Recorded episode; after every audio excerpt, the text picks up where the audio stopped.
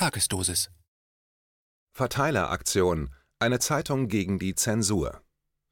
Die deutsche Corona-Regierung will oppositionelle Stimmen aus dem Rechtsstaat, dem Journalismus und der Medizin einschüchtern und sogar zensieren. Landesmedienanstalten verschickten zuletzt Drohbriefe an Journalisten, die Ärztekammer macht Regierungspolitik statt Berufsvertretung. Seit 17. April 2020 erscheint die einzige regierungs- und konzernunabhängige Wochenzeitung Demokratischer Widerstand. Diese muss weiter gestärkt werden.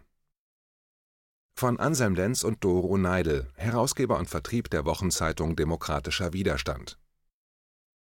Sie wächst und wächst und wächst. Die Wochenzeitung Demokratischer Widerstand ist seit ihrer ersten Ausgabe vom 17. April 2020 eine der auflagenstärksten Wochenzeitungen Europas mit Auflagen bis über 560.000 echt verteilten Exemplaren. Das erklärte Ziel ist, regelmäßig eine Millionenauflage zu erreichen. Dafür benötigt die Wochenzeitung Demokratischer Widerstand weitere Unterstützung. Für die kommenden Ausgaben möchte Redaktion und Verlag mit Unterstützung der Leser so weit wie möglich ausstrahlen.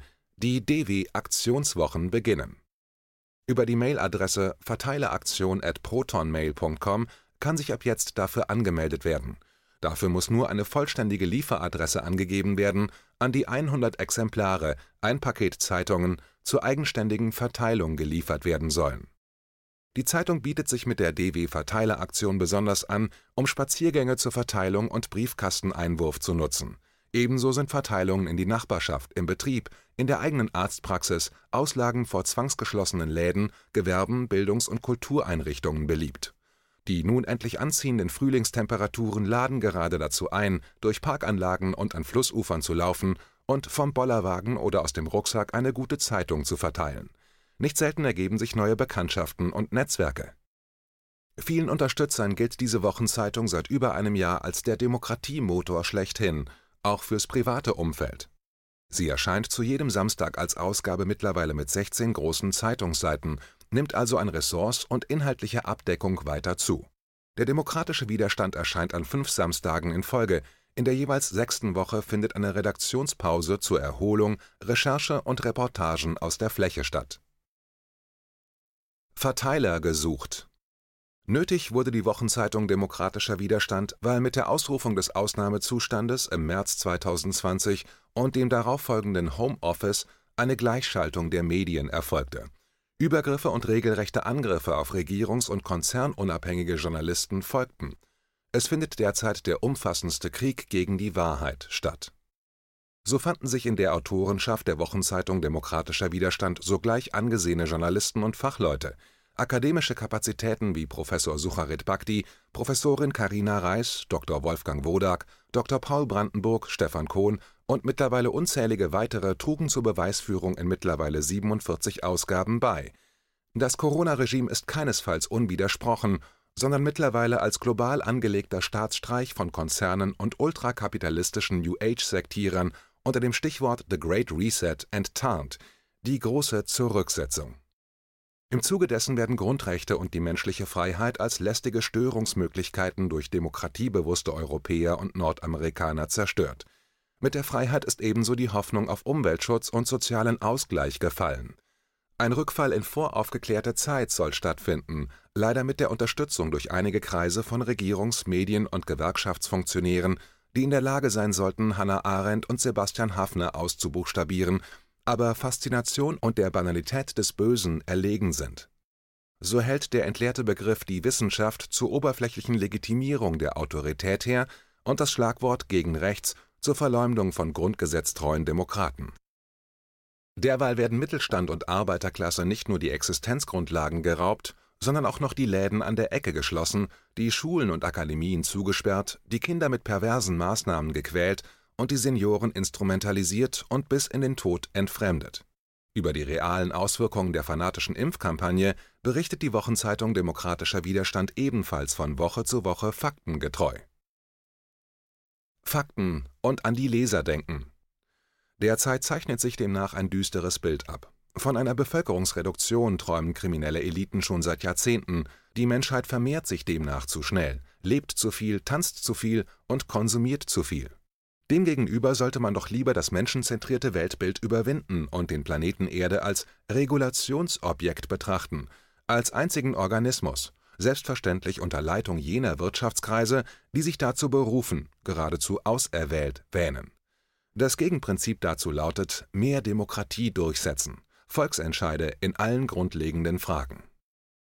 Jenseits der Chronistenpflicht und der wochenaktuellen Information der rasant wachsenden Einzelabonnentenschaft leistet die Wochenzeitung Demokratischer Widerstand aber noch entscheidend weiteres.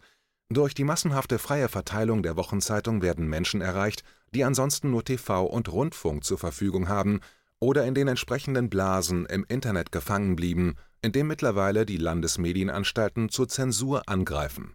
Das einst als gelebte Utopie der Freiheit gefeierte Internet ist mittlerweile immer fester im Griff von US-Konzernen, Banken, Regierungen und Geheimdiensten. Aus der Hoffnung auf freie Vernetzung ist das Internet teils zu einem autoritär gesteuerten Instrument des Krieges gegen die Freiheit zusammengeschrumpft. An der Spitze Konzerne, Banken und ein politmedialer Klüngel, der nichts so sehr verachtet wie den autonomen Menschen Freiheitsfeindlichkeit hat sich im linken wie rechten Partei und Funktionärsspektrum breit gemacht. Zuletzt ließ der Machtapparat die Landesmedienanstalten, erschaffen einst für solche Aufgaben wie die Einhaltung der Werbezeiten des privaten Rundfunks, zu Zensurbehörden radikalisieren.